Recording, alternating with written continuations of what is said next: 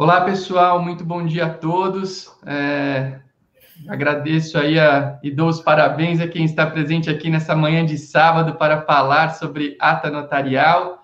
Tivemos aí um pequenino atraso, eu estava é, com um, um problema para conectar a minha câmera, peço desculpas aí a todos, mas vamos lá, vamos aproveitar esse tempo valioso que a gente tem aqui para conversar sobre um tema bem interessante, que é o tema ata notarial. E, e, mais interessante ainda é o nosso convidado de hoje, que eu até brinquei já em alguns posts, que se não é um dos pais da ata notarial, é um deles, né? Porque existe uma ata notarial pré é, propagação do ato pelo Paulo Geiger, é, escrever, falar, utilizar, e existe uma ata notarial depois né, do, do Paulo fazer um trabalho tão legal em cima desse instrumento que é, é, é extremamente valioso. Ele, há poucos anos atrás, era razoavelmente é, é, é, não, não muito conhecido aí na comunidade jurídica, na sociedade, e hoje o que a gente nota é uma, uma utilização muito maior, não só por advogados, por pessoas que participam aí do universo jurídico, mas também das pessoas como um todo. As pessoas estão mais familiarizadas ao que é a ata notarial, para que serve. Então, quero dar as boas-vindas para o Paulo Geiger. O Paulo é um profissional que dispensa apresentação, mas é, ele, deixando aqui um breve é, resumo, o Paulo é o 26º tabelião de notas de São Paulo, autor de livros, professor, foi presidente do Colégio Notarial do Brasil, Seção Federal, um dos grandes presidentes que passaram por lá e uma das pessoas que é, idealizou o e-notariado, que hoje é uma realidade e serve tão bem aí as pessoas e a comunidade de uma maneira geral. Eu fico muito feliz em ter você aqui, viu, Paulo? Eu sou um grande admirador do teu trabalho, sempre digo isso, e eu estou extremamente feliz em contar com a tua participação aqui nessa manhã de sábado. Obrigado por, por aceitar o convite e por estar aqui conosco. Um prazer, Arthur. Muito obrigado pelo convite, pela honra de estar aqui com esse pessoal que está num sábado de manhã querendo aprender, querendo aprimorar seus conhecimentos. E tu mesmo também, eu acho que tem sido um grande propagador da, do direito notarial. Eu vejo teus cursos, como tu é dinâmico, né? E, e fico muito feliz que isso esteja acontecendo, porque isso vai, vai criando novos pensadores da nossa, da nossa matéria, é, que é muito carente né, de, de estudos profundos. Né? Então, estou aqui à, à disposição Espero que as pessoas que tenham dúvidas, ah, inclusive concretas, assim, casos concretos, podem, podem mandar bala que eu vou tentar solucioná-las. Ah, legal. Então, pessoal, já temos aqui uma, uma, uma notícia importante. Quem quiser trazer aqui o, o, notícias a respeito e dúvidas a respeito da ata notarial, pode colocar aqui no, no, nas nossas perguntas, a gente está com uma equipe de suporte, acho que a gente está até por aqui em duas pessoas, a gente consegue ter uma, uma dinâmica legal de ler as perguntas e de compartilhar ideias aqui com vocês. Então, Paulo, se o Paulo Geiger não conseguir responder a tua dúvida sobre ata notarial, meu amigo, ninguém vai mais conseguir. Então, é aproveita, aproveita a oportunidade, porque uma oportunidade dessas não aparece duas vezes. Mas vamos lá, a gente programou. Ontem eu falei brevemente, troquei mensagens breves com o Paulo a respeito do que a gente imaginava aqui é, é, desse encontro. E nós, claro, vamos trazer algumas informações básicas a respeito da ata notarial, de como ela pode ser utilizada, mas eu também acho que a gente pode aproveitar essa oportunidade para trocar uma, uma, algumas figurinhas, algumas ideias sobre uns casos um pouco mais complexos, algo que gere discussão dentro do, dentro do, nosso, do nosso universo jurídico. E eu começo, Paulo, uma, uma, um ponto que eu sempre gosto de focar quando a gente estuda a ata notarial. A ata notarial, que é um ato notarial por intermédio do qual o tabelião atende uma solicitação de uma pessoa para captar um fato ou uma circunstância e trazer esse fato ou circunstância para o livro de notas, sendo que esse documento ele constitui uma, uma prova, um meio de prova que hoje é previsto no artigo uh, 384 do Código de Processo Civil.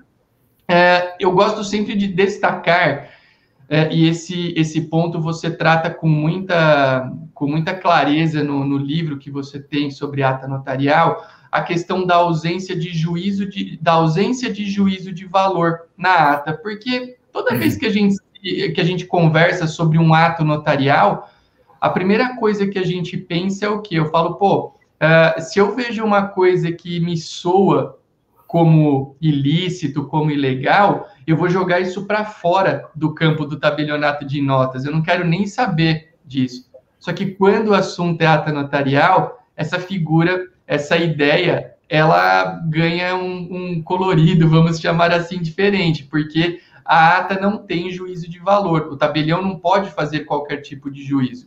Eu gosto muito de um conceito informal de ata notarial que eu ouvi a longa data, quando eu comecei a estudar o direito notarial e registral, que tratava informalmente, claro, a ata notarial como uma fotografia em palavras, aquela ideia de você descrever com neutralidade tudo que você presencia. E isso nem sempre é uma tarefa fácil, porque nós somos seres humanos e a gente, dependendo do perfil de fato que constata, a gente acaba se deixando envolver. Né? Às vezes você pega um caso é, é, mais duro, um caso mais triste, você tem aquele sentimento, mas você, como profissional, tem que se manter fora de qualquer juízo de valor. E eu queria aproveitar a tua presença aqui para falar um pouco sobre essa característica que eu acho bem interessante, o tabelião não fazer juízo de valor. Olha, de essa eu não conhecia essa definição muito bonita, essa definição é, tem um pouco de poesia nela. E eu, assim, a ata notarial tem dois desafios e, são dois desafios é, de nível filosófico. Ela começa com o desafio da percepção, é, que é, na filosofia nós, nós vamos ter diversas correntes sobre a percepção. Ou seja, o que, que afinal de contas eu estou percebendo? Será que isso é a realidade? Será que isso não é um universo paralelo? nos dois opostos, né? Então, a percepção é o primeiro desafio do tabelião. E o segundo desafio é a transmissão, ou seja, a mensagem, o que vai sair na ata. Como é que eu vou descrever aquilo que a minha percepção está verificando na ata notarial, de modo que uma terceira pessoa, ao receber esta mensagem, que será o instrumento notarial, ela tenha reconstrua a minha percepção. Por isso é bonita essa definição da fotografia, ou seja, a pessoa que, que olha a fotografia vai ver a mesma coisa que a outra pessoa se ambos tiverem o mesmo tipo de visão, né? Então isso, esse é o desafio da ata notarial. E a ata notarial ela carece um pouco de minutas, né? Ela, ela se vale muito das técnicas e uma das técnicas, a principal delas, é uh, buscar uh, descrever fatos sem deixar com que uh, haja juízo de valores. Isso, isso é muito difícil de fazer, a gente às vezes escorrega, e é natural. Na, ao longo da, da nossa carreira, a gente vai adquirindo experiência e com o tempo fica muito fácil. Eu vou começar para exemplificar isso. Uh, a primeira ata que eu fiz, de, quando era comecei como tabelião em São Paulo, acho que foi em 2000 ou 2001, foi uma ata de poluição de rio. E, e eu, quando. Eh, eu tinha dois desafios nessa ata notarial. O primeiro deles é que, como é que eu vou. Quando eu recebi esse pedido, eu pensei, como é que eu vou constatar poluição de rio? Eu não, não entendo nada desse assunto, química. Eu sempre fui muito ruim em química no colégio. Então eu fiquei. Eu também. eu, eu, sempre tive muito temor de química e fiquei com temor disso. E o segundo aspecto de, eh, dessa ata é que ela começava em Guarulhos e terminava em São Paulo, e eu não tinha uh, competência para trabalhar em Guarulhos. E aí, eu primeiro, eu tive que enfrentar essa questão da competência, e ela se resolveu de modo prosaico. Eu liguei para os tabeliães de, de Guarulhos, e elas me disseram: olha, deixa de frescura, vem aqui, faz essa, faz essa ata desse jeito, uh, porque a gente tinha que coletar a, a, a, as amostras da água na em Guarulhos e depois trazer para um laboratório em São Paulo. Essa era a questão. E eu tinha que acompanhar, evidentemente, a amostra de modo que ela não fosse trocada no caminho, né? Então foi isso que a gente fez. A gente fez essa ata com a presença de advogado e com a presença de um perito, um químico que fez as, as amostras, né? Colheu, fez as coletas, tudo. Então aí o que é importante, o tabelião verificar que a, a, água saiu daquele local, descrever qual é o exato local em que, do qual saiu a água, era um, era um, uma, um ribeirinho ao lado da fábrica, né?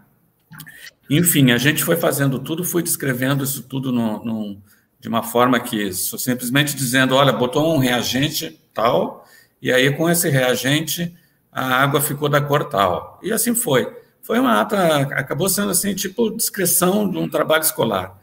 E, resultado econômico da ata, eu não deixo de... A empresa tinha sido multada pela Secretaria do Meio Ambiente em 300 mil reais, e essa multa foi, caiu, essa multa caiu porque, de fato, naquele local da fábrica, onde os, os é, afluentes, efluentes, né, saíam da fábrica, não havia poluição, ou seja, a fábrica tinha colocado filtros ali e estava trabalhando com respeito ao meio ambiente. Então, isso demonstra como é difícil a, a, a ata notarial.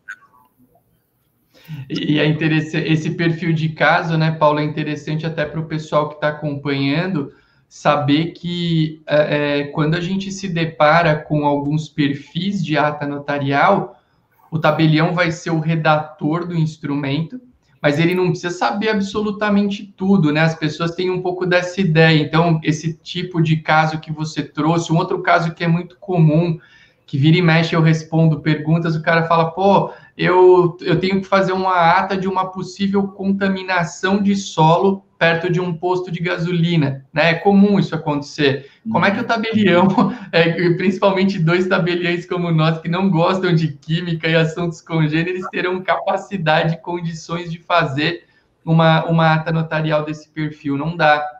Então é, é, um ponto interessante esse que você tocou no teu. Foi tua primeira ata essa, Paulo? Essa do. Foi a primeira ata. Foi a primeira. Custou Rapaz, 20 reais. Você começou com sorte, hein, meu? Que, que é. ata é essa, hein? Exato, exato. E deu certo, e, deu certo. Deu certo, é. graças a Deus. É, e, e, você tocou nesse. Eu acho interessante esse, esse caso já que você trouxe, porque ele mostra que o tabelião pode estar acompanhado de outros profissionais no processo de elaboração da ata notarial, isso não é problema algum. Inclusive, a previsão para que esses profissionais assinem a ata notarial, eles fazem parte da, da, da elaboração do documento. E um outro ponto que você tocou que é bem interessante também, já que acho que é, é, é um a gente está aqui dentro de um contexto que não há uma ordem certa, as pessoas normalmente se queixam muito de preço, né? Quando o assunto é ato notarial. A pessoa sempre fala, ah, é caro, é caro, é caro. Mas olha nesse, nesse caso concreto que você apresentou, o benefício colhido, né, Paulo? Porque a, a, o, o, eu sempre digo isso: o caro e o barato, uma coisa é ser taxada como cara, e, ou, ou, ou melhor, ser traça, taxada como caro ou como barato, sempre depende do parâmetro do benefício que aquilo te proporciona. Então, você pagar mil reais numa ata notarial pode ser caro em 2021? Eu acho que sim, pode ser chamado de caro, porque mil reais é um salário mínimo. Porém, o que, que você vai ganhar com esses mil reais? Né? Qual que é o custo, que, o, qual é o benefício que você colhe? Então, é, esse é um outro ponto que a gente sempre busca. O pessoal fala: ah, o cartório é caro, o cartório é isso, o cartório é aquilo. Mas a gente tem que entender também que existem alguns atos notariais que trazem benefícios compatíveis uh, com o valor que você paga por eles, né, Paulo? Não é que a gente é. também tem que sempre respeitar o bolso de todo mundo, vamos assim dizer, mas uh, temos condições é, de ofertar algo que trará um retorno para a pessoa, porque o, a ata notarial tem essa importância também dentro de vários casos. É, esse problema do preço, antigamente era muito barato, agora às vezes ficou um pouco, fica um pouco caro, mas tu bem nota o seguinte, os benefícios eh, são muito, muito maiores do que o custo, né? Ou seja, o custo-benefício é até superior a um seguro, né? E eu acho que a gente talvez devesse. Eu, quando atendo pessoas de poucas posses que têm necessidade de fazer uma ata notarial, às vezes do WhatsApp ou de computador, alguma, algum, algum, algum crime que essa pessoa esteja sendo vítima, né? Eu, quando eu acho que é indispensável e a pessoa não tem condições, eu, eu pago a ata e ponto final. Né? É, aqui no Brasil, a gente tem um pouco de carência desse assunto do da, da, ação social do tabelião, até porque o Estado às vezes vem com umas gratuidades imensas, né? Que a gente fica soberbado, ou seja, a gente, o primeiro pensamento da gente é, eu não tenho mais nada a dar, porque já me tiram tanta coisa. Mas é, o, o, me parece que quando eu, para mim, pessoalmente, quando tem um assunto que eu fico tocado, eu vou lá e pago os custos da ata e acabou, entrego a ata para a pessoa. E raramente fiz isso, sabe? É são poucas vezes, mas quando fiz, fiz com bom grado, né? É, isso é, isso é importante. O lado social do nosso trabalho acho que tem que ser levado em consideração e, e é uma atitude bonita mesmo essa. Ô, Paulo, a gente está falando, você, to, você tocou num assunto da competência que você tinha que ver ali algumas, algumas coisas em Guarulhos. O pessoal andou perguntando duas coisas aqui sobre competência que eu achei interessantes. A primeira, uh, uma das pessoas perguntou a respeito da competência para a lavratura da ata notarial para fins de uso capião extrajudicial. E esse é um dos casos que a gente tem uh, em que há uma limitação à livre escolha do tabelião, porque o provimento 65 do CNJ disse que é competente o tabelião do município do imóvel uso capiendo. É claro que num município como São Paulo, no qual você tem um bom número de tabeliões de notas, essa livre escolha acaba não sendo tão prejudicada, porque você tem lá umas 50 pessoas para pedir. Mas sei lá, eu pego o meu exemplo, Itacoaquecetuba, só tem um tabelião de notas, então realmente você tem que fazer de comigo goste de mim ou não, né? A brincadeira que você não vai comer a cara, você tem que ir lá fazer essa ata. Uhum. É, é uma limitação, acho que a única limitação, né, Paulo, que a gente tem a questão da livre escolha do tabelião é a uso, essa ata para uso capião. É, você gosta, você acha, você acha é, coerente essa limitação? Você tem algum comentário a fazer a respeito dela? Eu, eu acho coerente. Eu, sou um, um, apóstolo dessa, dessa do tabelião comunitário. Né? Eu acho que a gente tem que, de todos os modos, privilegiar o tabelião comunitário. Todos os critérios que nós fomos adotar uh, para eleição de um tabelião vão ter problemas. Uh, uh, por exemplo, o critério da Lei 8935 uh, é o critério da confiança. E uh, aí você poderá ter uma subversão desse critério da confiança, ou seja, um determinado banco tem uma minuta com, com de, de, algum ato, de um crédito imobiliário, por exemplo, em que haja ah, cláusulas leoninas. Ele pega um tabelião, ele vai dizer, olha, você, vai, você quer exclusividade sobre os meus serviços? Ou seja, o dinheiro compra a, a, fé pública. E isso nós queremos. Né? No critério da escolha, nós temos esse lado. No critério do, do, território, nós temos esse lado que tu falou, ou seja, se a pessoa gostar de Arthur ou de Paulo, não importa, ele vai ter que fazer com, com de nós, né? Conosco. Sim.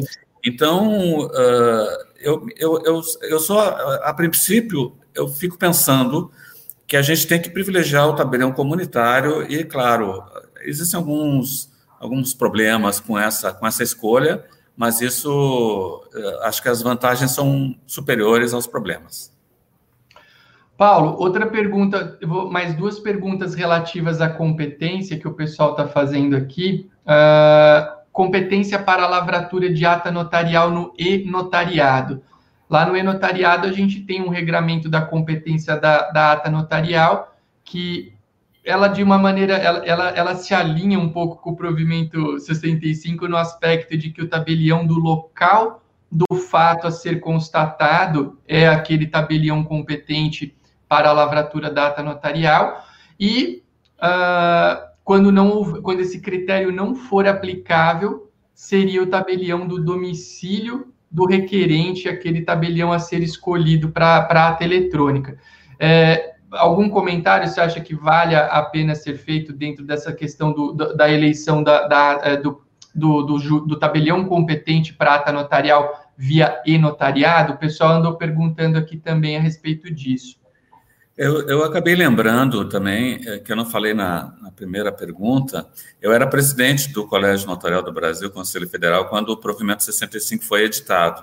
E nós tínhamos, na época. Paulo, na... olha a mensagem que apareceu aqui, desculpa te interromper. Ah. O Paulo Geiger está a prata notarial, como o Pelé ah, está para o. Menos, por favor. menos. Tá tudo bem, né? Que legal, muito obrigado, muito gentil. Mas eu estava dizendo, então, que eu, eu, era presidente do Colégio Notarial na época, e, na, e nós tínhamos no Conselho Nacional de Justiça um juiz auxiliar do corregedor, muito querido, o doutor Márcio Evangelista, e ele, ele tinha critérios é, que a gente normalmente não vê no, nesses órgãos fiscalizadores. Ele sempre ouvia a gente, ouvia as, as entidades de classe, e apresentava a minuta do que ele iria editar para a gente, para a gente oferecer sugestões e críticas, né? Isso, de fato, eu nunca, nunca tinha visto, e acho que não nenhum outro fez depois dele, né? E ele nos apresentou essa minuta do provimento 65 e eu fui refratário a essa questão do município, porque como a ata notarial é um, é um pouco difícil de fazer e nós não temos um notariado ainda preparado, né?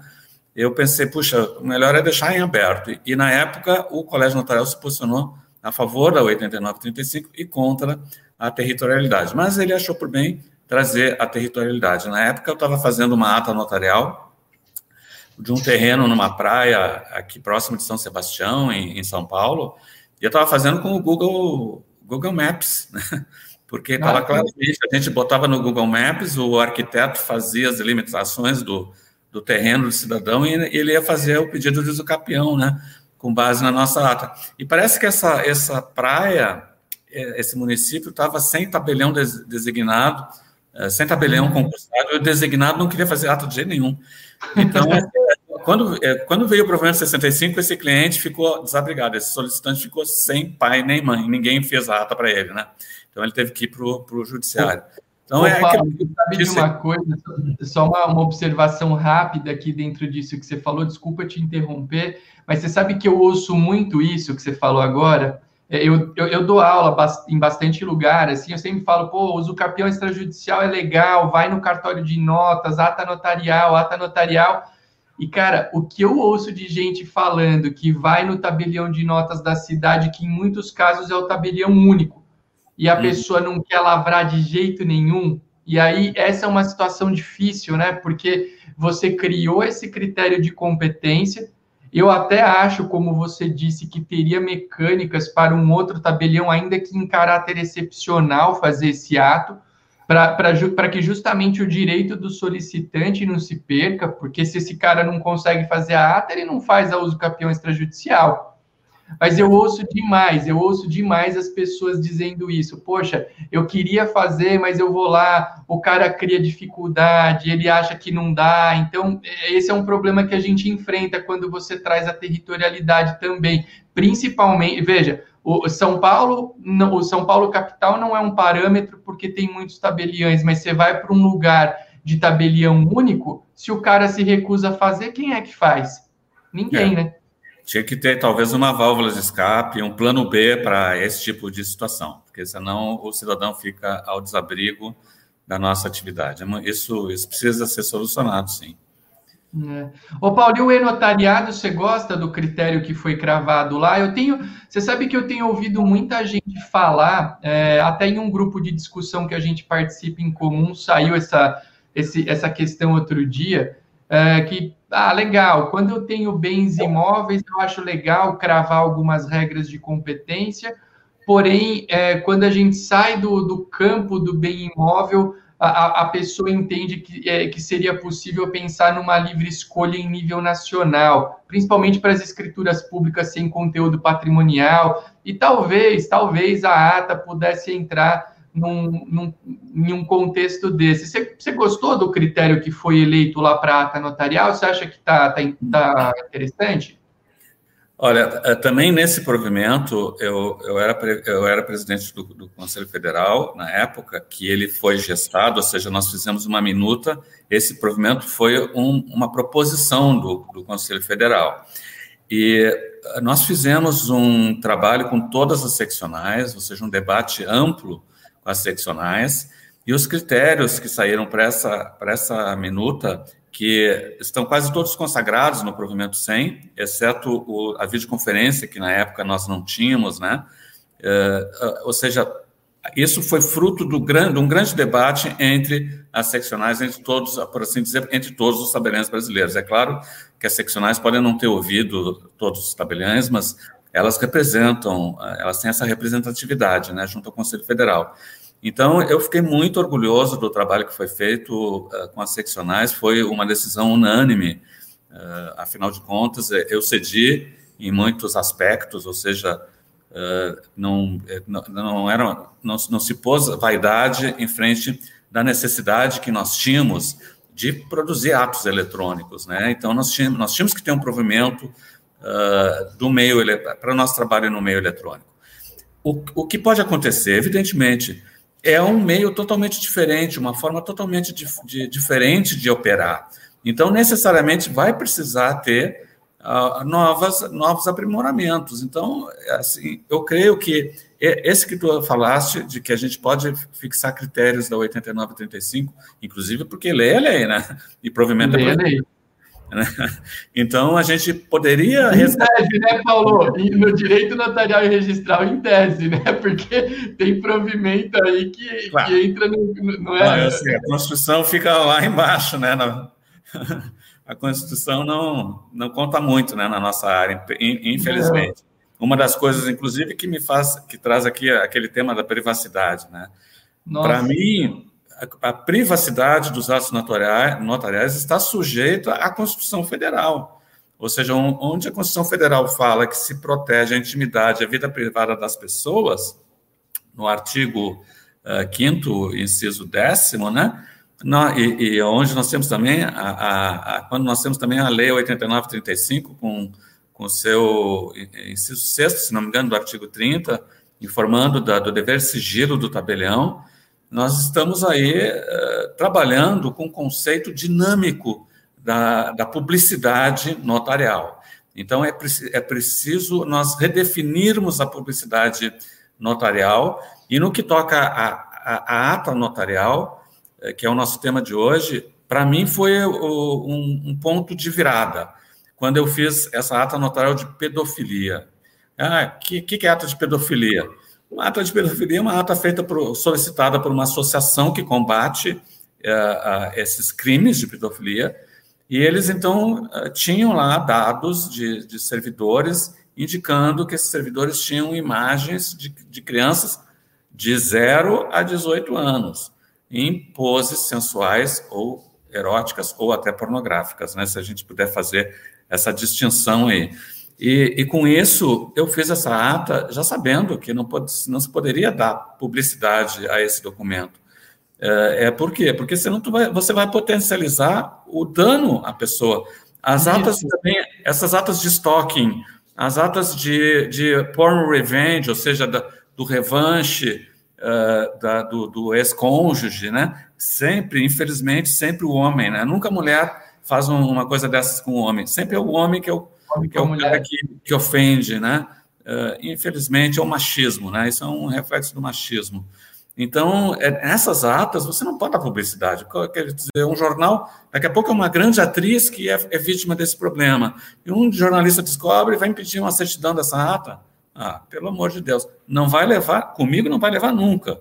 E, eu, e a coisa vai para a medidoria, porque eu compro a briga, com, com, eu, eu tomo o processo administrativo, mas eu não forneço a ata, a certidão dessa ata, não.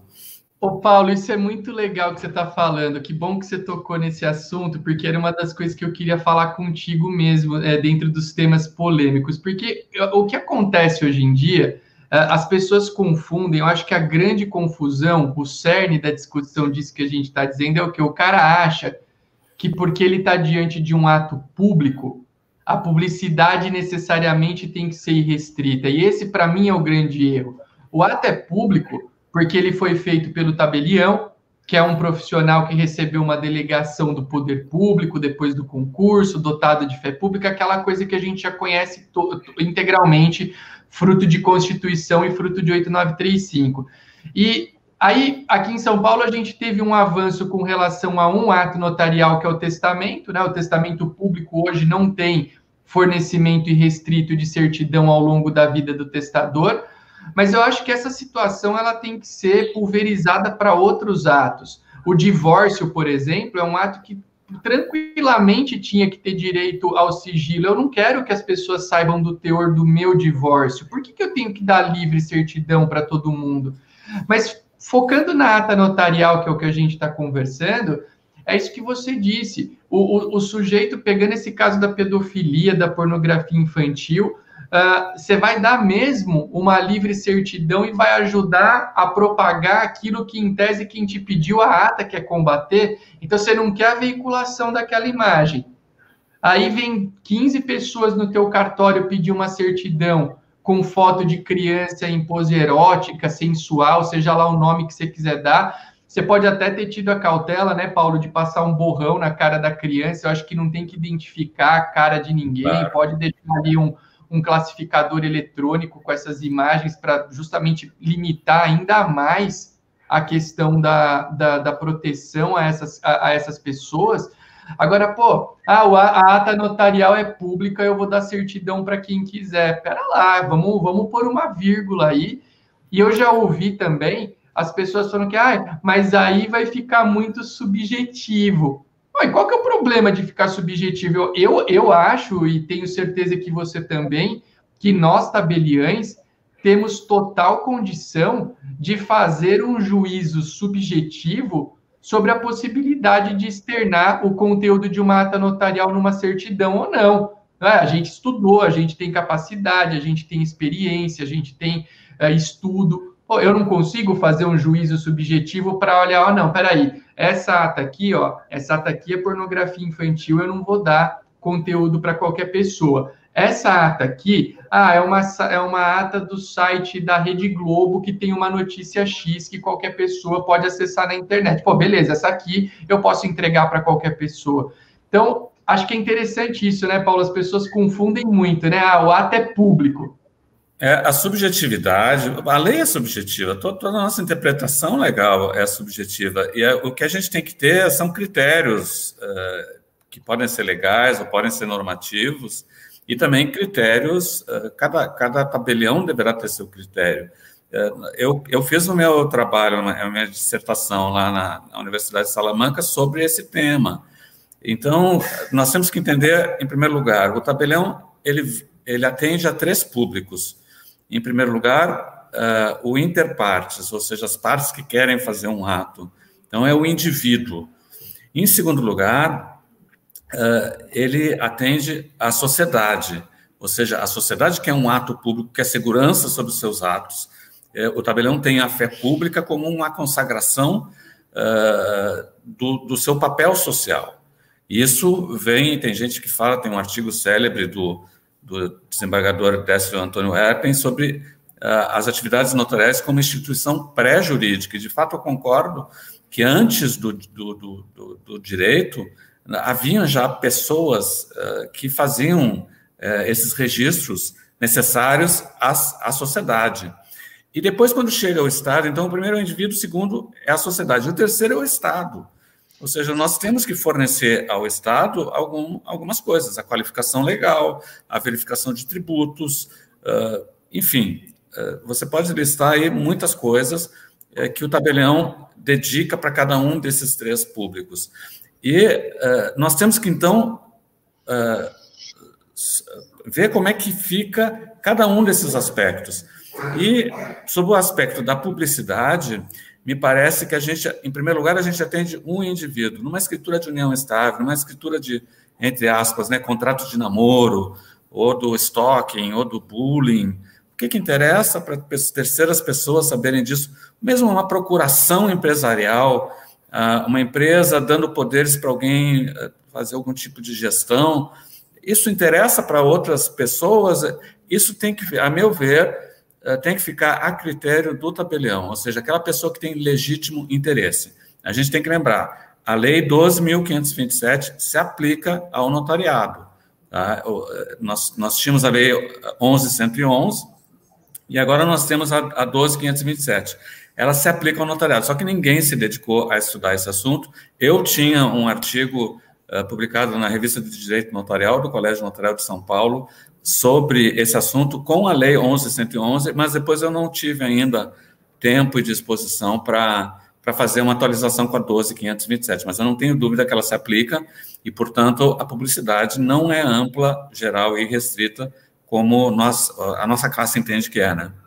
É, é, eu, eu, eu, acho que a grande confusão está nessa questão do ser público. Eu, eu, noto muito. O argumento que a pessoa sempre dá para publicidade restrita é essa, ah, o ato é público, mas eu acho que uma coisa não tem nada a ver com a outra. São, a, são, polêmica, são... a, a, polêmica com a escritura do, do, do, filho do presidente, do senador Flávio Bolsonaro, foi, foi um bom gatilho para esse debate acontecer. Um ótimo gatilho. Com todo o problema de que tem aí uma questão política muito intensa, né? Eu fui Sim. entrevistado pelo Correio Brasiliense, pelo jornalista do Correio Brasiliense, para dar a minha opinião sobre os borrões que o, que o colega fez lá na, na, na certidão. E eu acho que eu, ele não gostou do que eu falei, porque eu falei que o tabelião tinha agido muito bem. E, aliás, tinha agido um pouco mal, porque ele não deveria sequer ter dado a certidão, no meu modo de entender, né? Sim, porque principalmente foi... se tratar do caso que se tratava, era muito nítido Exato. ali, né? Então, eu, eu acho que o tabelião agiu com bastante parcimônia, foi muito prudente, Tá de parabéns o colega de Brasília, viu? Ele, ele foi sábio. Ô Paulo, olha essa pergunta aqui, ela foi repetida algumas vezes. Eu quero, não quero deixar de atender a colega. Olha aqui o que, que a Lília pediu. Se o fiscal municipal fecha o seu próprio cartório de notas, eu tenho competência para lavrar esta ata notarial ou peço para algum outro tabelião lavrar? O que, que você acha? É, tem que ser outro tabelião. E se não tiver outro tabelião na cidade, eu acho que tem que fazer um pedido para que seja ad hoc, né? Explicando. Já houve um caso com uma colega em que havia uma briga muito grande entre um juiz do trabalho e um advogado. E ela ficou no meio dessa briga, né? Então é um caso semelhante, assim, ou seja, é, é, às vezes é melhor um terceiro ser chamado a fazer justamente porque você não pode, você até pode constatar um ato seu mesmo, assim, muito excepcionalmente, muito excepcionalmente. Por exemplo, eu me envolvi em um acidente de, de carros e na hora eu, eu saio, como tabelião, eu saio do, do carro e, e, constato alguma coisa que aconteceu e depois eu faço uma ata notarial sobre isso para até para que fique o registro. Depois quem vai sopesar uh, o, o, o, a importância dessa ata, a forma como ela foi feita, se ela está isenta uh, de, de, de, da qualificação, né? Uh, será o juízo ou uma autoridade que vier de, dela tomar conhecimento. Mas eu acho que nesse caso a pergunta é muito clara e, e para mim a resposta também é, é muito sólida. Ou seja, tem que indicar um tabelião ad hoc para que essa ata seja feita por um terceiro imparcial. O Paulo acho que deu uma falhadinha aqui na minha. Eu, eu, eu, eu não te ouvi, mas acho que foi um problema até na, na minha. É, na minha... imagem sumiu um minutinho. É, é, sumiu um minutinho. Mas eu estava acompanhando hum. o que você estava falando, e acho que, Paulo, estava lendo aqui até as perguntas para ver se tinha alguma coisa. Uh, eu acho, só para deixar bem clara a tua posição, a, a Márcia aqui perguntou, mas o doutor Paulo entende que todas as atas não podem ser liberadas por certidões ou depende do teor da ata? Acho que vai depender do teor, né, Paulo? É justamente a questão não, do não. juízo que a gente vai fazer, né? Não, eu sou radical, é, são todas. Todas. Seja, ah, é, as, atas, as atas só vão ser, as certidões só vão ser fornecidas ao solicitante, às contrapartes do solicitante, que também tem legítimo interesse, ou seja, se é uma reunião societária, os demais sócios da empresa também têm direito a, a solicitar essa ata. Enfim, é uma a, a, minha a publicidade que eu proponho para os atos notariais, não só para ato notarial, é uma publicidade muito restrita, restrita àquelas partes do ato ou às partes que têm legítimo interesse.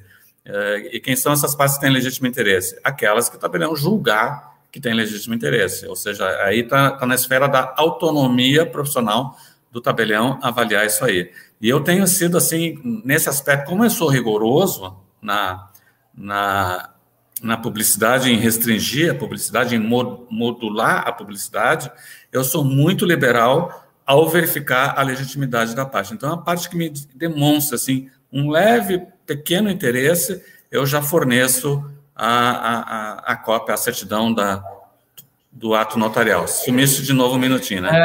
É, é eu estou com acho que alguma intermitência aqui, mas sumiu sim. Mas acho que Sim, eu, é. eu, eu, te escuto, eu escuto e só minha imagem. Mas acho que uhum. tá, tá, voltou agora.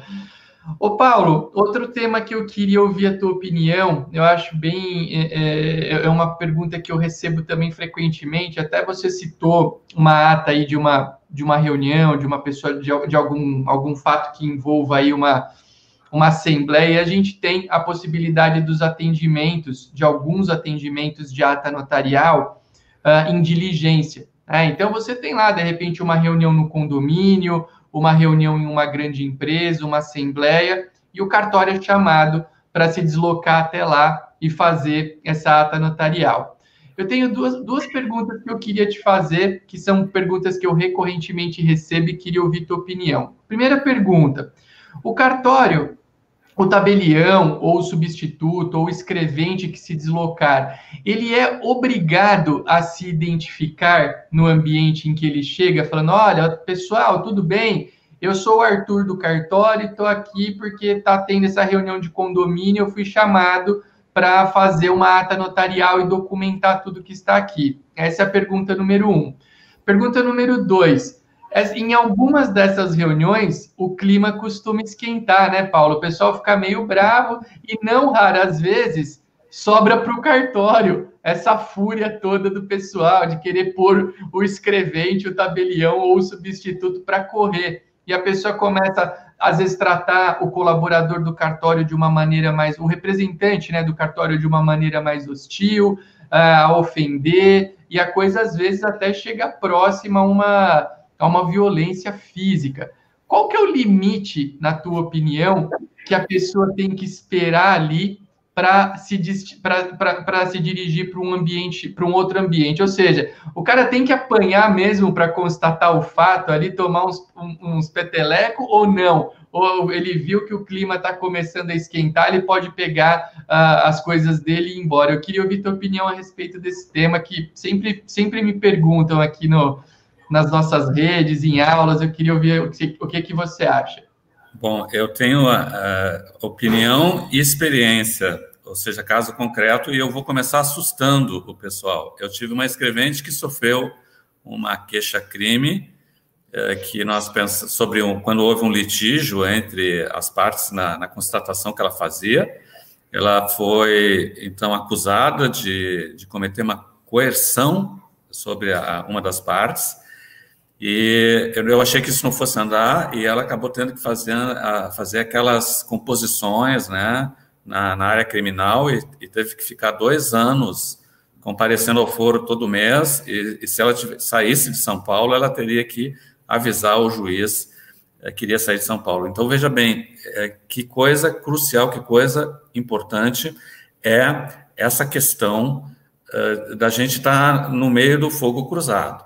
Então, isso é um perigo danado. Eu alerto a todos os colegas que aqui estão, deve ter advogados também. Então, os advogados têm que estar cientes e ciosos, né, de que essas coisas podem acontecer e a gente tem que ter muita cautela. Uh, eu tenho uh, mixed feelings, né, ou seja, eu, eu não tenho uma posição firme sobre a questão da identificação do tabelião. Por quê? Porque às, é, às vezes eu fico muito bravo quando eu estou em excesso de velocidade com o meu carro e tem um, um, policial escondido com aquela com radar, né, com detector de velocidade.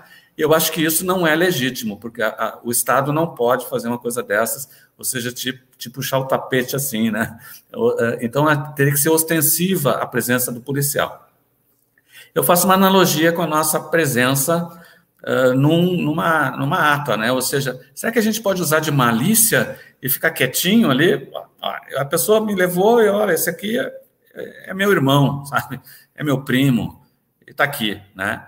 Eu acho que mentir não pode de jeito nenhum. Mas se ninguém perguntar, me parece que houve uma malícia aí que está aceitável. Agora, se perguntar, não, a minha posição é de que tem que dizer, olha, esse é o tabelião e veio aqui para fazer a ata. E, e, isso, às vezes, isso, isso então, às vezes, vai uh, até impedir que a assembleia aconteça, que o, que o fato aconteça. É um risco, é um risco que se corre. Uh, mas, assim, em primeiro lugar, sempre, sempre indicar uh, que é o tabelião e o que, que ele vai fazer. Em segundo, se a pessoa, ninguém perguntar, eu acho que é aceitável que não seja informado que tem um tabelião presente, né? O melhor, a melhor dos mundos é sempre informar.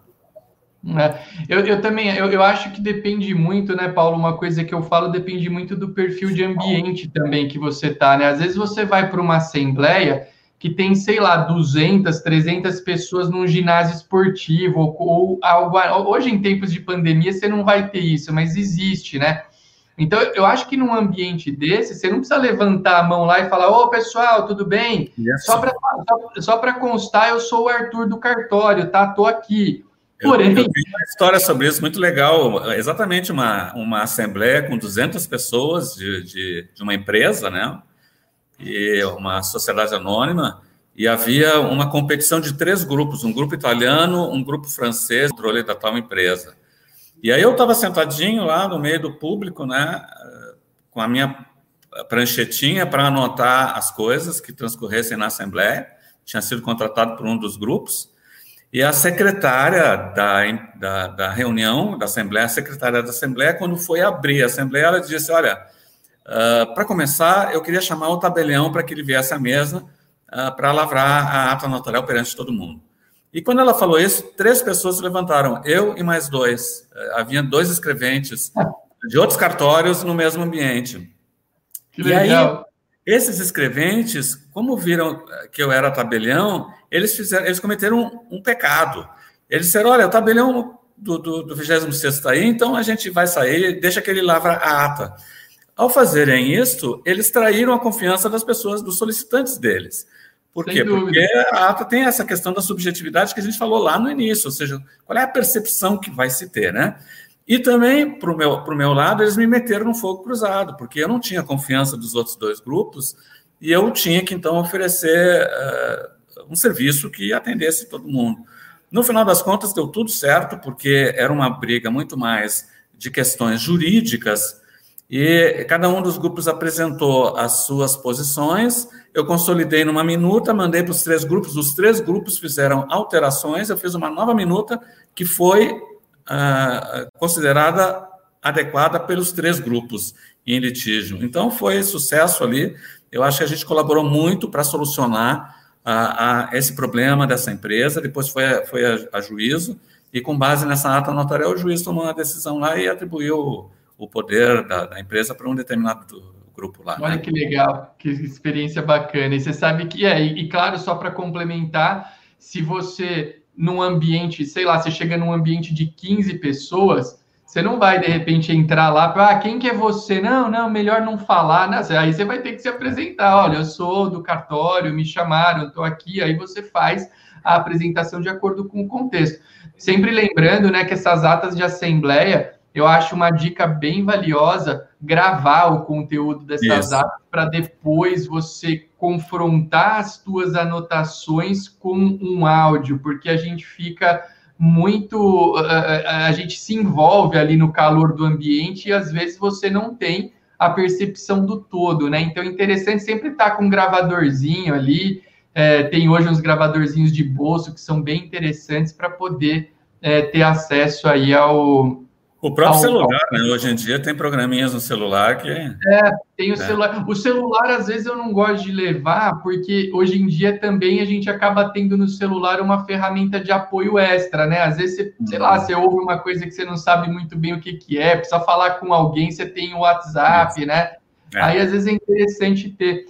O é, Paulo, você sabe que fizeram uma pergunta aqui, eu achei interessantíssima. Olha que legal essa dúvida aqui que muita gente tem ata notarial de fatos já ocorridos e o oficial não teve acesso ao ato. O nosso tabelião orienta sempre fazer por escritura pública declaratória. Eu, eu, eu o que, eu, quando eu vi essa pergunta, eu me lembrei de um ponto interessante, que às vezes é o que a gente sabe, e a gente já falou aqui, todo mundo sabe, que você pode fazer uma ata notarial de internet, de qualquer site, de uma rede social, de um WhatsApp. Agora, às vezes, o que, que acontece? A pessoa chega com o celular no cartório e ela não tem, é, por alguma razão qualquer, aquela conversa foi apagada ou aquele site não existe mais, mas ela tem o print da tela no celular. E ela quer fazer uma ata notarial, não da, inter... não da página da internet ou do WhatsApp, porque aquele conteúdo se foi. Mas ela quer dizer que no celular dela tem aqueles prints tal e tal. Você acha que dá para fazer narrando a história e contando o que você viu? Ou você acha que é temerário, que pode ter alguma montagem? O que, que você pensa desse assunto? Olha, em primeiro lugar, a escritura é declaratória, né? É, toda escritura é declaratória. Então, você falar que ah, eu vou fazer uma escritura declaratória como uma espécie de escritura, eu, eu para mim não é legal isso aí. É, o que existe nesse caso, é a ata notarial de presença e declaração. E, que é, esse seria, para mim, o instrumento mais adequado, com respeito aos, aos que consideram, fazem por escrituras declaratórias. Essa pergunta, é, essa questão foi, foi objeto de uma pergunta num, num dos concursos no estado do, do Nordeste, não lembro se foi Pernambuco, não me lembro, não me lembro que estado que, ter, que colocou uma pergunta desse tipo e tinha lá escritura declaratória e era errado. E 90% dos candidatos botaram escritura declaratória, né? E a resposta certa era ata notarial de presença e declaração. Talvez até por, por força da, da, da, da, minha lição no meu livro, né? Então, eu, mas depois essa questão foi anulada, eu acho, concordo, acho que é adequado mesmo anular uma questão dessa, que é uma pegadinha mesmo, porque a gente está trabalhando aqui de conceitos que precisam ser mais arraigados no notariado brasileiro. E na doutrina internacional, isso já está mais sólido. Mas aqui dentro a gente tem ainda um, um notariado. Nosso notariado é excepcional. Vamos primeiro falar isso aí. O nosso notariado, o notariado brasileiro é fora de série. Contudo, ele tem algum, no meu modo de entender, tem alguns vícios. E um desses vícios é, é a tal da escritura declaratória, que, que tem muita, que, que, é, que é solução para muita coisa. Mas o instrumento mais adequado sempre é a ata notarial de presença e declaração. E aí nós temos o outro lado, a pessoa que vai receber essa ata notarial, o juiz, será que ele vai entender a diferença entre o que é declarado pela parte e o que é declarado pelo tabelião? Então, essa ata notarial tem que ser muito bem uh, descrita pelo tabelião, no sentido de que vai dizer o que, que é declaração da parte, com muita clareza, e vai dizer o que, que é atestação, o que é fé pública do tabelião. E nesse aspecto, quando eu lecionava direito notarial, eu fazia questão de dizer, olha, verifique as suas minutas, as suas escrituras, ah, porque tem muita coisa lá que a gente não sabe se é declaração da parte ou se é declaração do tabelião. Então, essas coisas têm que estar muito distintas no ato notarial, porque senão daqui a pouco você, tabelião, está respondendo por uma coisa que não deveria responder, ah, porque aquilo não foi dada a fé. Nós temos um caso clássico em São Paulo, que é a questão da pessoa que se declara solteira, né? Então, tinha uns ah, tabeliões, ou tem até hoje, alguns, solteira como se declarou, e aí chegava no registro imobiliário e dava devolução, porque o, o registrador queria certeza do tabelião de que a pessoa é solteira. Então, sabe, é, era uma, é, é uma discussão assim, um pouco estéreo. É claro que uma pessoa que se, né, que se declare solteiro, uh, ela tem a, a, a, fé dessa declaração, ou seja, a boa fé da, das pessoas, está previsto no Código Civil.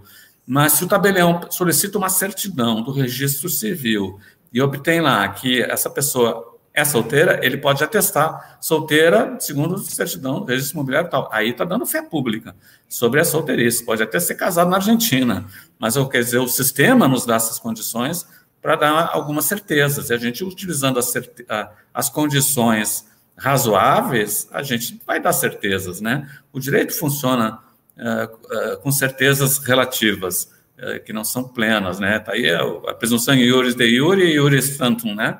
Nós temos a Sim. presunção das escrituras públicas, é iuris tantum, mas elas são a melhor prova que um particular pode fazer diante do juízo. Então, é, o nosso, a nossa a função a, como tabeliães é honrar esse papel de a, fazer documentos rígidos, documentos que sejam se forem atacados, eles vão se vão prevalecer sobre os ataques, né? Isso é o que é fundamental. Então, nesse caso dessa ata de, de, de, de, imagem de celular ou de mesmo de mensagens de computadores, é deixar bem claro que a parte me apresentou o seu computador e continha essas mensagens. E ponto final. Né? Ponto final.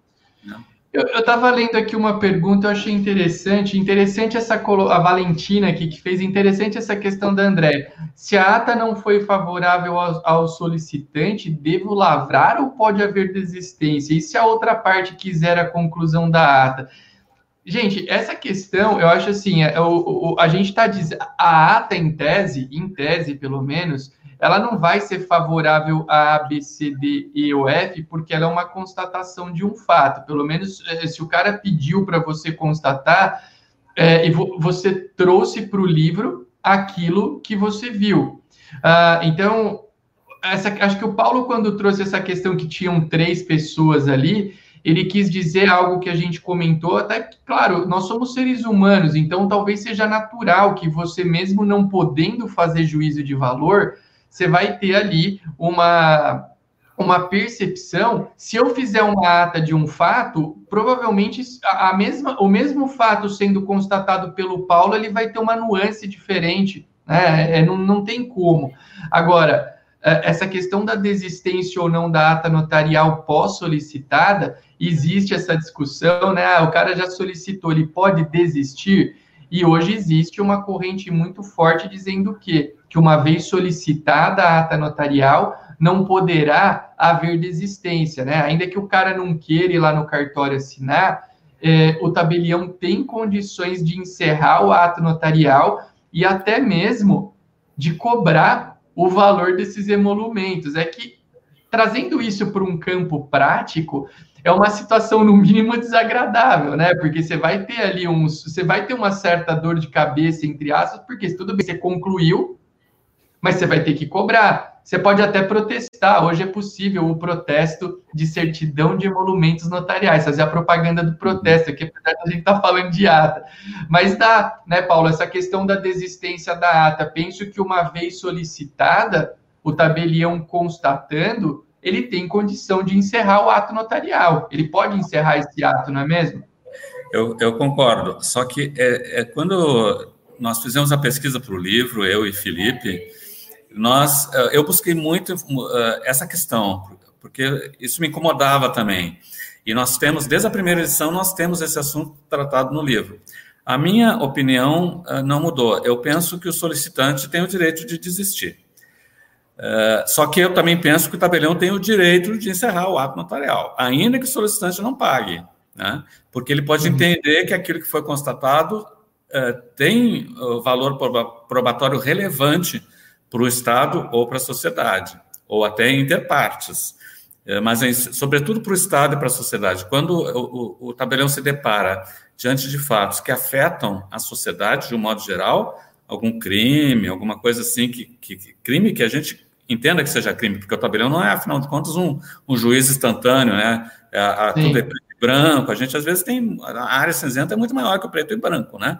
Então a gente deduz que aquilo ali pode ter algum, alguma influência futura, alguma importância probatória futura, aí o tabelião encerra o ato mesmo que o solicitante tenha, faça a desistência.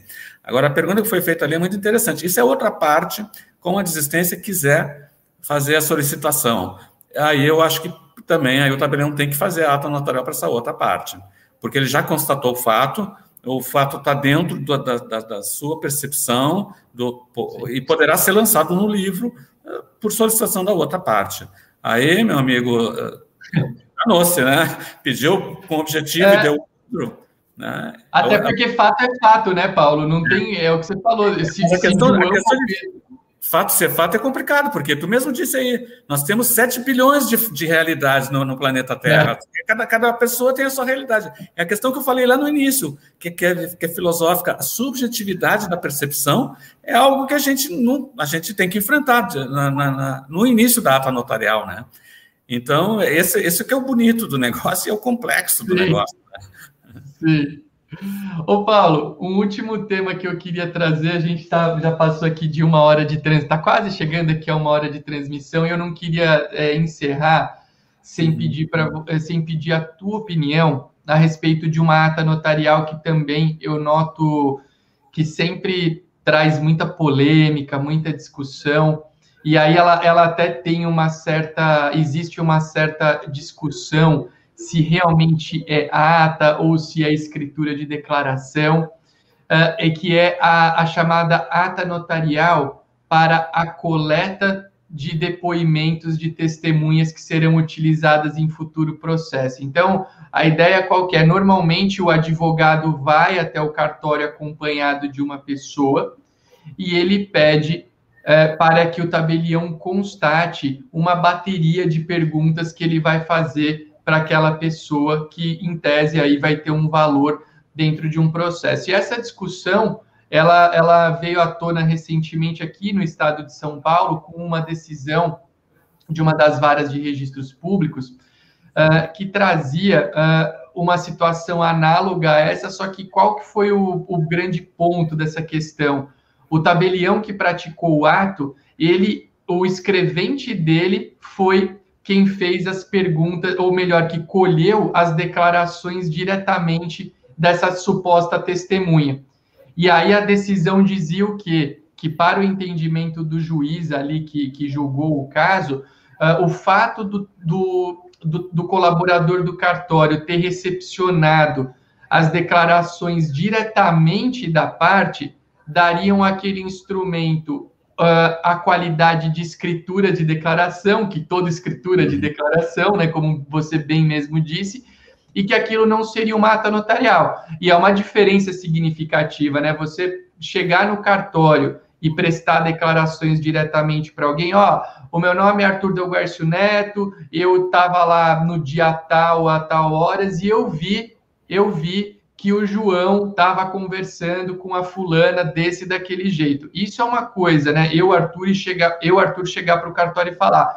E de fato, uma coisa diferente é o, o advogado do Arthur chegar lá para o Arthur no cartório e falar: o Arthur, uh, você estava lá naquele dia tal, horas tal, naquele ambiente? Ah, sim, eu estava assim, doutor. E você viu o João aquele dia? Eu vi, eu vi. Ele estava lá assim, ele estava ele tava bem trajado, estava usando uma camisa do Corinthians ali, muito bonita, e ele estava lá. Agora, essa questão que envolve esse contexto da. Essa é uma questão que envolveu uma discussão e que o pessoal tem comentado muito. Qual que é a tua opinião? Você acha que é possível fazer essa ata notarial? E você acha que realmente tem diferença para qualificar um instrumento como ata ou não? O tabelião recepcionar as declarações diretamente da parte ou uma terceira pessoa, que habitualmente é um advogado, ficar fazendo esse jogo de perguntas e respostas? O que, que você pensa disso? Eu, assim, começando a responder bem objetivamente, eu entendo que essa uh, que o, o, advogado fazer as perguntas não, não tem problema nenhum. Acho que isso fica muito claro na ata. E nós tivemos agora, recentemente, uma, acho que um provimento, um, não, na verdade não foi provimento, foi uma instrução do, do, do Corregedor-Geral de Justiça do Rio Grande do Sul, né, foi. que eh, ele, ele não vedou, mas ele sabe, porque juiz não veda juiz a fazer nada, eles, têm, eles se respeitam, né, e, mas ele, ele disse, olha, senhores juízes, não recebam mais uh, depoimentos de testemunhas por via de ata notarial. E eu acho que ele foi infeliz, ao fazer essa recomendação, por, por mera recomendação que seja. Porque uh, são coisas bem diferentes, uma, uma prova que é uma inquirição de testemunha perante o juiz e uma ata notarial de presença e declaração, ou escritura declaratória, se quiserem, em que uh, o advogado ou advogados inquirem certas pessoas sobre para constituir prova sobre o depoimento. Eu tenho um caso bem ilustrativo disso aí e todo mundo vai entender um colega nosso, a filha, uh, lá pelas seis da manhã, uh, naquela, no cruzamento de, uma, de, de, uma, de duas ruas, bateu o carro. E afinal de contas, quem é que passou uh, o semáforo vermelho ou não? E no caso desse, desse colega, a filha dele tinha estava com sinal verde, com, com, com semáforo verde para ela. E na frente do, do cruzamento tinha um posto de gasolina. E o que esse colega fez? Primeira coisa, uh, nos chamou para fazer uma ata notarial com os frentistas do posto de gasolina e todos foram unânimes em dizer que uh, o farol estava uh, com verde para nessa direção da, da, menina. E, de fato, ela eh, depois acho que foi feita uma composição no processo com base nessa ata notarial e se teve certeza de que a outra parte tinha cruzado a sinaleira, felizmente eh, sem, sem vítima fatal, sem grandes prejuízos uh, físicos aí. Mas houve um acidente, poderia ter sido com fatalidades, e esse co colega fez essa pré-constituição de prova. Então, é, esses depoimentos são é uma pré-constituição de prova como ato notarial, não como depoimento em processo. É, são, são duas coisas bem distintas, e a gente sabendo fazer essa, eh, esse esclarecimento, seja para o judiciário, para os advogados, eu acho que os advogados aprenderão a utilizar esse tipo de ferramenta ah, como um instrumento probatório ah, bem robusto. Mas, Paulo, você acha que, na, na, na tua opinião, você acha que para isso ser caracterizado como ata notarial, é imprescindível a presença de um terceiro fazendo essas perguntas para o declarante? Ou você acha que uma pessoa pode ir de fato até o cartório e prestar declarações para uma ata notarial, só que aí direto para o cartório? Ela vai lá e quer que você. Já, já fez. Acho que sim. A gente já fez. Sim. Inclusive, é, esse cidadão que fez essa ata, ele depois pediu a revogação da ata notarial, porque ele tinha mentido na tal da ata. Nossa. E aí, isso, e aí na, na, segunda edição do nosso livro, na verdade, quando a gente mudou de editora do livro Ata Notarial, a gente trouxe esse tema, uh, porque para nós foi surpreendente. Para nós, para mim, não, existir, não existiria revogação de ata notarial, ou seja, você não desfaz uma ata notarial. E esse, esse cidadão pediu a revogação da, da ata notarial dele. E não fiz uma ata notarial de revogação, uma escritura de, de revogação da ata notarial. Que, assim, eu não, para mim fica um negócio um pouco etéreo, é, errado. Mas assim, a gente fez porque era a vontade da pessoa e ele se desdisse e ele, evidentemente, ele estava sendo processado em juízo sobre aquela, sobre aquela declaração feita na ata e com essa revogação ele, ele se safou da, de algumas consequências jurídicas do, da, da mentira que ele fez em ata notarial. Veja que como a gente a gente tem que ter uma sensibilidade também, porque sabe o rigor dogmático, ele às vezes atinge muito fortemente alguns interesses uh, das pessoas que são muito relevantes, né? Ou seja, a pessoa é ser condenada num processo crime por dizer uma coisa que depois o juiz diz para ela, olha, se você for lá e revogar a ata notarial, uh, eu, eu modero é. aqui a, a minha punição. E ele quis fazer isso, a gente atendeu, ainda que eu entendesse que não era possível atender, uhum. porque era uma questão humana, né? Sobretudo humana. É, e de uma maneira ou de outra, ainda que você não qualifique como uma. É, tá bom, de repente não pode uma revogação, mas ele pode prestar uma declaração num sentido oposto, que seria tratada como tal, né? Eu acho é. que, de fato, aí o que interessa é chegar no resultado final, porque é o que você disse, a gente ficar preso nesses, é, nesse rigor, ah, não, porque não existe. A gente não pode prejudicar a vida de uma pessoa sob esse argumento uh, uh, que está proibido revogar, né? Você, tem que uhum. construir uma alternativa, né? Eu acho que essa sensibilidade é algo que falta muito hoje em dia, não só para para dentro do contexto que a gente está falando, mas para as pessoas de maneira geral. Ô Paulo, a gente está caminhando para o encerramento aqui da nossa live. Você comentou do teu livro, tá na, o, o, o, teu livro e o do Felipe sobre ata notarial está na Juspodium para quem quiser comprar, né? É isso?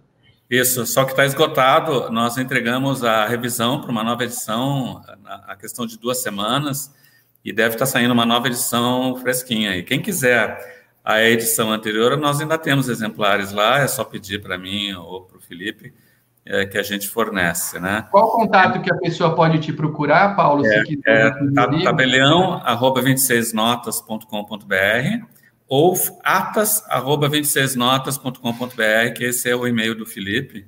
E a tá. gente tem ainda algumas cópias do livro, se alguém precisar, a gente fornece. E a, a edição anterior não está também uh, tão desatualizada assim que eu, se não se tivesse desatualizada, eu não estaria também sequer falando nela, né? Eu, eu, só queria, antes de encerrar, fazer uma, uma última observação. O, nós perdemos recentemente o mestre Zeno Veloso, né? E o, e o Zeno, nós tínhamos um debate, eu e ele, posições divergentes, né? Ele dizia que a ata de, que a carta de Pero Vaz de Caminha era uma ata notarial, né? E eu dizia para ele, eu, disse, eu sustento que não, que não é uma ata notarial, uh, por, por duas razões. Uh, Ô, Paulo, esse aqui teu e-mail, né? Só desculpa é, te interromper tá, para o tá pessoal. Tá corretíssimo, tá certíssimo. Tá. Podem mandar, que estou à disposição aí. Então, a, o Pero Vaz de Caminha não era tabelião. Né? Então, ele não podia fazer uma ata notarial. A segunda razão é que tinha, junto na, na, na expedição de Pedro Álvares Cabral, tinha um tabelião. Era o Afonso Furtado. Estava ali para fazer a, a, pedido do rei. O solicitante do tabelião era o rei de Portugal. Acho que era Dom Manuel, né? Então, uh, tinha um tabelião ali. Esse, se ele fez ata, ele entregou para o solicitante. Nós não temos conhecimento. A ata de descobrimento da América, ela está lá, está está nos museus. Infelizmente, a ata de descobrimento do Brasil, se existe, ela está em local incerto e não sabido. Quem sabe se perdeu em algum dos incêndios de Lisboa, né? Então, a minha posição é, é, é essa, sim, com todo respeito à Carta de Pero Vaz de Caminha, que é, que é um marco né, da, da, da nosso, do nosso país, eu, eu, acho que é a pedra fundadora do, de registros do nosso país, mas ela é muito envaidecedor que queiram que ela seja uma ata notarial. No meu modo de entender, não é ata notarial. Legal, legal. Não, e essa discussão eu já ouvi você falando sobre ela, acho bem interessante. E, pessoal, caminhando aqui para o encerramento do nosso encontro, Está aqui na tela o e-mail do Paulo, para quem quiser adquirir o livro sobre ata notarial que ele escreveu com o Felipe. É, minha opinião é que é um livro, é, é, o melhor livro que a gente tem hoje no mercado sobre ata notarial, porque ele alia teoria com uma prática bem interessante. Então, são livros que é, é um livro que vocês têm que ter acesso. Paulo e Felipe também escrevem um livro muito interessante para quem quer estudar o tabelião de notas, que é a coleção Cartórios, né, Paulo, que vocês é. têm é, sobre o tabelião de notas. Ela tem é, o assunto ata notarial, mas não de uma maneira tão focada como está nesse livro. Então, acho que são dois, dois livros aí que vocês têm que ter acesso para estudar o tabelião de notas. Eu também quero convidar, antes de. Uh, o, o, livro, o livro sobre ata notarial, que o Paulo disse que está encerrado, está na Juspodium, mas quem quiser pode mandar um e-mail para ele aqui nesse e-mail que está na tela. E a, a, coleção Cartórios mudou de editora, está na, na Método agora, né, Paulo? É isso? É, isso, isso. A coleção Cartórios está na Método, que é coordenada pelo Cristiano Cassetari, que tem Paulo e Felipe como autores. Antes de encerrar oficialmente, eu quero também convidar o pessoal que está aqui a, a, conhecer o projeto Desvendando Tabelião de Notas, que eu vou deixar o site aqui na tela também. É um projeto que nós vamos tratar absolutamente tudo sobre cartórios de notas. As vendas acontecem até o dia 20, terça-feira. Curso começa dia 27, tá? Então vamos ter aula sobre absolutamente todos os atos notariais, incluindo a ata notarial. Vamos ver, quem sabe a gente não convida e convence. O Paulo tem sempre agenda muito cheia, dar uma aula mesmo é, completa de ata notarial para a gente, que é um tema que ele domina, na minha opinião, como ninguém. Então, quem quiser, acesse o site que é o desvendandotabelião.com.br. Acho que a gente vai deixar aqui o link também nos comentários para quem quiser já clicar e conhecer. E eu quero agradecer a presença de cada um de vocês. A gente trabalhou numa média aqui de mais de 120 pessoas constantemente no sábado de manhã ouvindo uh, uh, debates sobre ata notarial. Eu fico muito feliz com isso. E tenho certeza que, em boa parte, esse público todo está aqui porque ouvir o Paulo falar sobre ata notarial é um privilégio e a gente teve esse privilégio aqui nessa manhã de sábado. Paulo, Obrigado pelo teu tempo, obrigado por dispor aí de uma horinha do teu sábado com a família, com as pessoas aí que você ama para estar tá aqui com a gente falando sobre ata. Eu fiquei muito feliz e muito honrado porque eu reforço aqui toda, eu já disse isso para o Paulo pessoalmente e reforço aqui em público que uma das minhas grandes referências na atividade é o Paulo. Eu me recordo aí quando eu comecei a trabalhar em campos há 15, 16 anos, o Paulo já era um tabelião bem conhecido e o pessoal sempre falava, ah, esse, ele é meio, meio louco no bom sentido, porque ele sempre teve ideias muito avançadas, muito à, à frente do seu tempo. E eu, nesse tempo, consegui desenvolver um contato muito legal com o Paulo, uma amizade, a gente, e é, é uma, uma pessoa que eu tenho um apreço e uma admiração muito grande.